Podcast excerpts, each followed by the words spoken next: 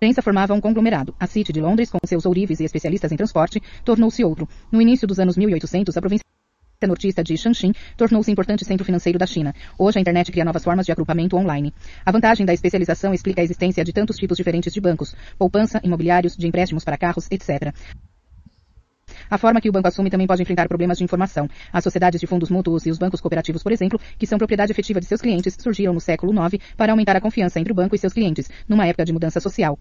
Como os membros dessas instituições investigavam um ao outro e os administradores tinham bom conhecimento do público, elas podiam fornecer os empréstimos de longo prazo de que os clientes precisavam. Em alguns países, como a Alemanha, elas prosperaram. O banco holandês Rabobank é um exemplo do modelo cooperativo, bem como o Grameen Bank, na Índia, que faz muitos empréstimos de pequenas quantias, ou microcrédito. Porém, o agrupamento também pode ocasionar uma concorrência arriscada e um comportamento de manada. É muito importante para os bancos a reputação, pois sua função é transformar ativos. Eles convertem depósitos em empréstimos e os seus ativos de empréstimo são mais arriscados, mais demorados e mais difíceis de ser transformados em dinheiro, menor liquidez, do que seu passivo de depósitos. Má notícia pode causar pânico. As falências de bancos talvez causem consequências indiretas para outros bancos e para o governo e a sociedade, como comprovou o Credit and Stout Bank, da Áustria, em 1931, que provocou uma corrida ao marco alemão, à libra britânica e depois ao dólar americano, provocando mais corrida aos bancos nos Estados Unidos e contribuindo para a grande depressão. Por isso, os bancos precisam ser regulados. A maioria dos países dispõe de regras rígidas sobre quem pode abrir um banco, a informação que ele deve divulgar e o âmbito de suas atividades comerciais. Destaque. Banqueiro é o sujeito que lhe empresta o guarda-chuva quando faz sol, mas o pede de volta quando começa a chover. Mark Twain, escritor americano, 1835-1910. Fim do destaque. Financiar bastante.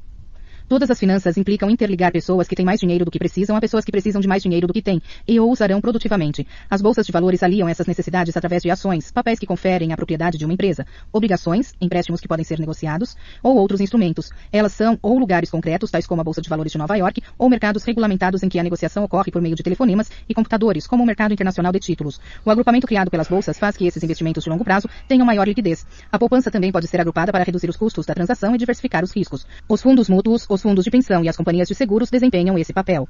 Faixa 6. Dinheiro causa inflação. Teoria quantitativa da moeda. Leitura de quadro. Em contexto, foco, macroeconomia, principal pensador, Jean Baudin, 1530 a 96. Antes, 1492, Cristóvão Colombo chega às Américas, prata e ouro fluem para a Espanha. Depois, 1752, David Home afirma que a oferta de moeda tem relação direta com o nível de preços. 1911, Irving Fisher elabora a fórmula matemática para explicar a teoria quantitativa da moeda. 1936, John Maynard Keynes diz que a velocidade da moeda em circulação é instável.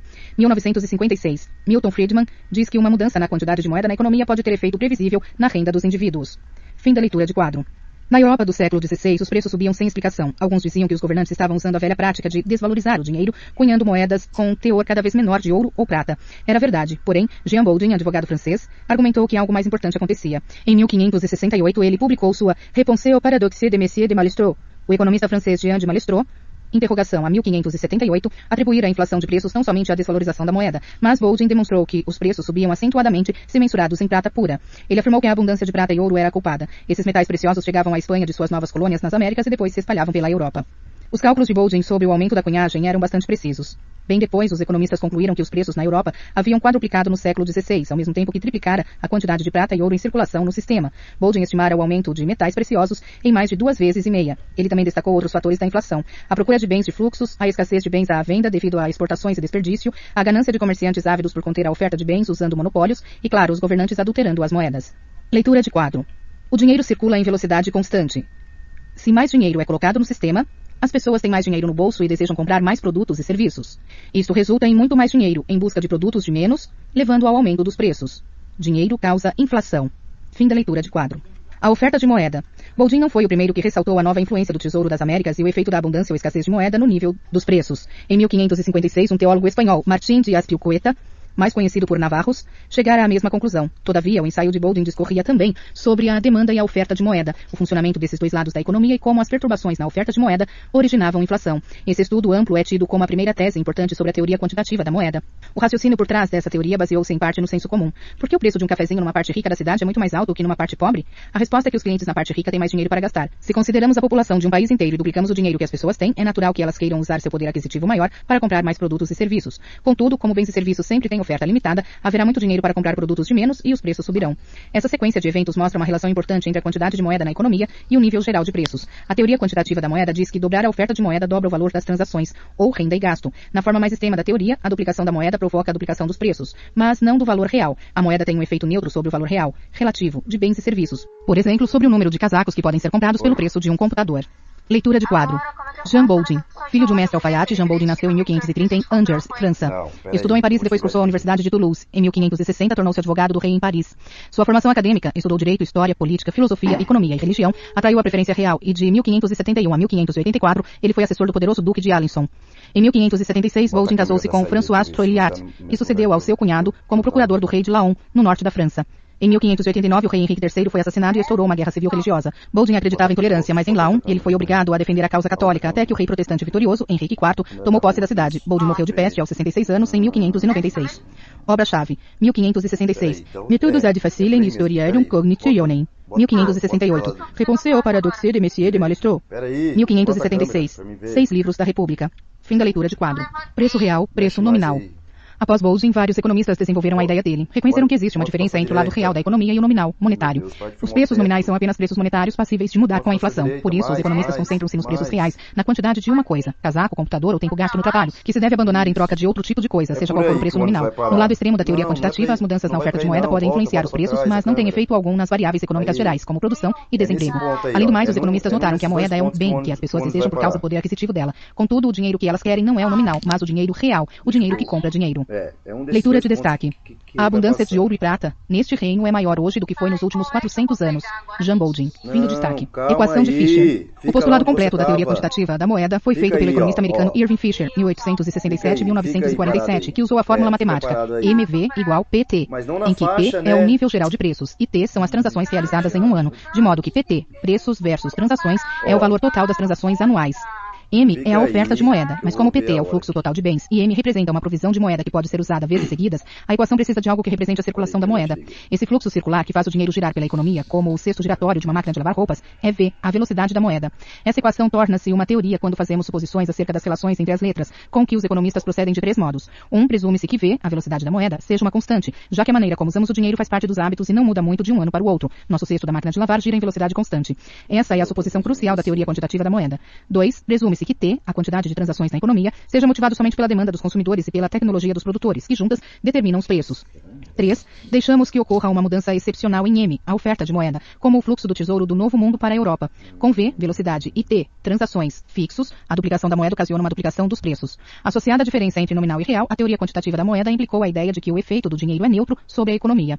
Destaque. A inflação é sempre e em todo lugar um fenômeno monetário. Milton Friedman. Fim do destaque.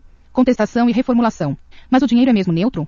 Poucos acreditam que seja em curto prazo. O efeito imediato de mais dinheiro no bolso é gastá-lo em bens e serviços reais. John Maynard Keynes disse que o dinheiro talvez fosse neutro em longo prazo, mas em curto prazo ele afetaria variáveis reais como produção e desemprego. Evidências também indicam que a velocidade da moeda, V, não é constante. Parece aumentar nas expansões quando a inflação está alta e cair nas recessões quando a inflação está baixa. Keynes teve outras ideias que contestaram a teoria quantitativa da moeda. Sugeriu que o dinheiro é usado não só como meio de troca, mas também como reserva de valor, algo que se pode guardar, seja para comprar bens por segurança em tempos difíceis ou para investimentos futuros.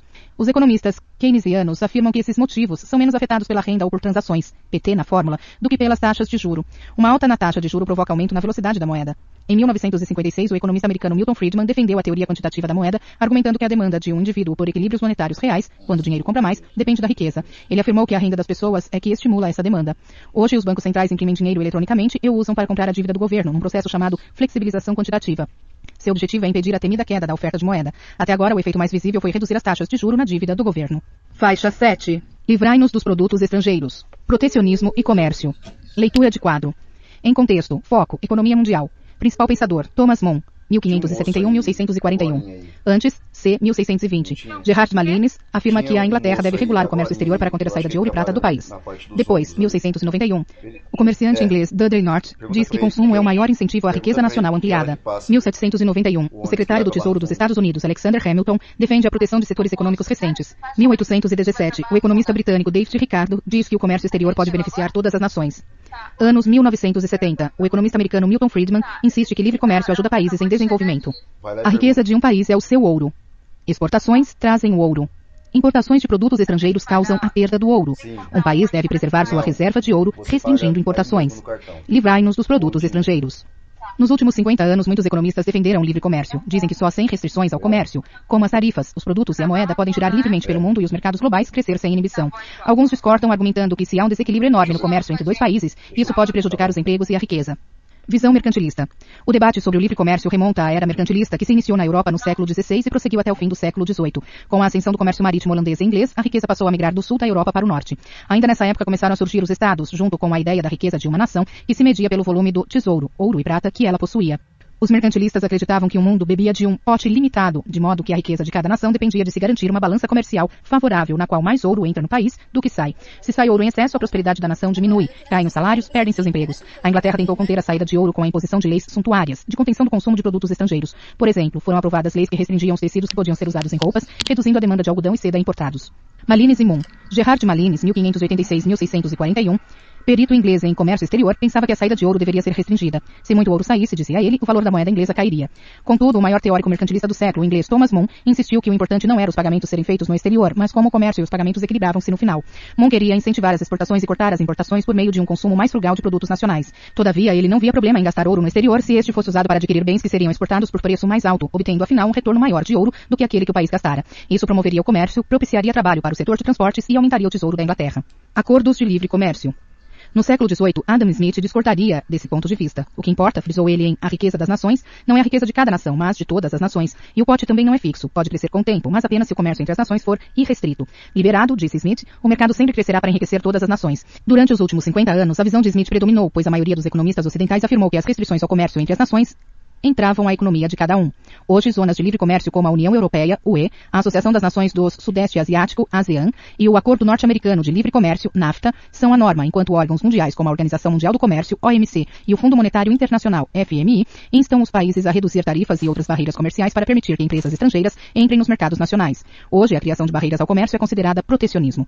No entanto, certos economistas preocupam-se com a possibilidade de essa abertura a poderosas empresas multinacionais prejudicar os países em desenvolvimento, incapazes de nutrir setores novos com barreiras protecionistas, como fizeram a Grã-Bretanha, os Estados Unidos, o Japão e a Coreia do Sul antes de se tornarem economicamente poderosos. A China, nesse ínterim, segue uma política que reflete de várias maneiras o pensamento de Moon, realizando grandes superávites comerciais e acumulando uma enorme reserva de moeda estrangeira. Leitura de quadro. Thomas Moon, nascido em 1571, Thomas Moon cresceu numa família de ricos comerciantes de Londres. O pai morreu quando ele tinha três anos e sua mãe se casou com Thomas Cortel, que seria diretor da Companhia das Índias Orientais, maior empresa de comércio britânica. Moon entrou para o comércio como mercador no Mediterrâneo. Em 1615 tornou-se diretor da Companhia das Índias Orientais. De início ele defendeu a exportação pela companhia de grande volume de prata, com o argumento de que geraria um comércio de reexportação. Em 1628 a companhia pediu ao governo britânico que a protegesse da concorrência holandesa. Moon defendeu a causa no parlamento. Ele havia feito enorme fortuna na época de sua morte, em 1641. Obras-chave. 1621. A Discourse of Trade. C. 1630. England's Treasury by Foreign Trade. Fim da leitura de quadro. Faixa 8. A economia pode ser medida. O cálculo da riqueza. Leitura de quadro. Em contexto. Foco. Métodos econômicos. Principal pensador. William Petty. 1623 a 87. Antes, 1620. O cientista inglês Francis Bacon defende novo enfoque da ciência baseado na coleta de fatos. Depois, 1696, o estatístico inglês Gregory King escreve sua grande pesquisa estatística da população da Inglaterra. Anos 1930, o economista australiano Colin Clark propõe o conceito do Produto Nacional Bruto, PNB. 1934, o economista russo-americano Simon Kuznets elabora métodos contábeis de receita pública. Anos 1950, o economista britânico Richard Stone introduz contabilidade nacional de partidas duplas. Fim da leitura de quadro. A riqueza inclui pessoas e também os bens. Tanto a população quanto as despesas médias pessoais podem ser estimadas. A multiplicação da média das despesas pela população resulta na renda nacional. Deduzindo uma quantidade estimada de aluguéis e lucros, chega-se ao valor total do trabalho. A economia pode ser medida. Hoje nem ligamos para o fato de que a economia pode ser mensurada e suas expansões e contrações quantificadas com precisão. Mas nem sempre foi assim. A ideia de medir a economia remonta aos anos 1670 e à obra pioneira do cientista inglês William Petty. Sua descoberta foi aplicar os novos métodos empíricos das ciências às questões financeiras e políticas, usar dados reais sem depender do raciocínio lógico. Ele resolveu se expressar somente em números, peso ou medida. Tá Esse enfoque ajudou a formar a base da disciplina que se chamaria economia. Então. Em seu livro Political Arithmetic, de 1690, é Petty usou dados reais para mostrar que, ao contrário da crença popular, a Inglaterra estava mais rica do que nunca. Uma de suas decisões inovadoras foi incluir o valor do trabalho, bem como da terra e do capital. Embora os números de Petty sejam polêmicos, não há dúvida quanto à eficácia de sua ideia básica. Seus cálculos incluíram o tamanho da população, despesas pessoais, salários individuais, valor dos aluguéis e outros. Ele então multiplicou esses números para obter o total da riqueza da nação, criando contas para qualquer país. Métodos semelhantes foram criados na França por Pierre de Boisvert e Sebastian Leprest, de 1633 a 1707. Na Inglaterra, Gregory King, 1648 a 1712, analisou a economia e a população da Inglaterra, da Holanda e da França. Calculou que esses países não tinham recursos para continuar a guerra em que estavam envolvidos, a Guerra dos Nove Anos, além de 1698. Seus cálculos pareciam corretos, uma vez que a guerra acabou em 1697. Medidas do progresso. A estatística passou a fazer parte do coração da economia. Hoje os economistas costumam medir o produto interno bruto, PIB, valor total dos bens e serviços trocados por dinheiro num país em determinado período, em geral, um ano. Contudo, ainda não existe um cálculo definitivo das contas nacionais, embora se tenha tentado padronizar os métodos. Os economistas já começaram a ampliar a mensuração da prosperidade. Formularam novas unidades de medida como o Indicador Genuíno de Progresso, IGP, que conta com ajustes da distribuição de renda, criminalidade, poluição e o Índice do Planeta Feliz, IPF, que mede o bem-estar humano e o impacto ambiental. Leitura de quadro. William Petty. Nascido em 1623 em família humilde de Hampshire, Inglaterra, William Petty sobreviveu à Guerra Civil Inglesa e subiu altos cargos no governo da Commonwealth e na monarquia restaurada. Quando jovem, trabalhou para o economista político inglês Thomas Hobbes, na Holanda. Ao retornar à Inglaterra, lecionou anatomia na Universidade de Oxford. Grande partidário da nova ciência, achou as universidades desanimadoras e mudou para a Irlanda, onde fez um levantamento monumental de todo o país. Nos anos 1660, ele voltou à Inglaterra e começou a trabalhar em economia, o que o tornou conhecido. No resto de sua vida, ele ficou entre a Irlanda e a Inglaterra, tanto em pessoa quanto no enfoque de seu trabalho. Petty é tido como um dos primeiros dos grandes economistas políticos. Morreu em 1687, aos 64 anos. Obras-chave. 1662, Tratado dos Impostos e Contribuições. 1690, Political Arithmetic. 1695, Quanto Lunconca Concerne Money. Fim da leitura de quadro. Faixa 9. Negociem as empresas. Empresas de capital aberto. Leitura de quadro. Em contexto. Foco. Mercados e empresas. Principal pensador. Josiah Child, 1630 a 99. Antes, anos 1500, governos dão a comerciantes monopólio comercial em certas regiões. 1552 a 71, a Bolsa da Antuérpia e a Bolsa de Londres são constituídas para acionistas comprar e vender ações de empresas de capital aberto.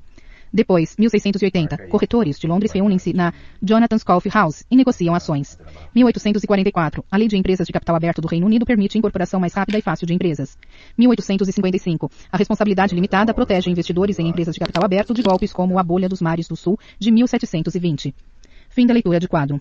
Os navios mercantes sempre levantaram fundos para viagens prometendo uma parte do lucro. Nos anos 1500 as recompensas podiam ser enormes, mas esses negócios de alto risco imobilizavam dinheiro por anos antes de se obter lucro. A solução foi dividir o risco e surgiram as empresas de capital aberto, em que os investidores injetavam dinheiro numa empresa para ser cotituladores de seu estoque comercial e ter o direito a uma porção proporcional dos lucros. Companhia das Índias Orientais. Uma das primeiras empresas de capital aberto foi a Companhia das Índias Orientais, CIO, formada em 1599 para executar o comércio entre a Grã-Bretanha e as Índias Orientais. Seus direitos de livre comércio foram tão defendidos pelo pai dos mercantilistas, o comerciante londrino Josiah Child, que isso se tornou um fenômeno mundial. Na época da morte dele, a companhia tinha cerca de 3 mil acionistas, que subscreviam ações de mais de 3 milhões de libras e tomava 6 milhões de libras de empréstimo em títulos. Suas vendas anuais atingiram 2 milhões de libras. A ideia de uma empresa aberta, limitada, em que os acionistas são responsabilizados apenas por seus investimentos, veio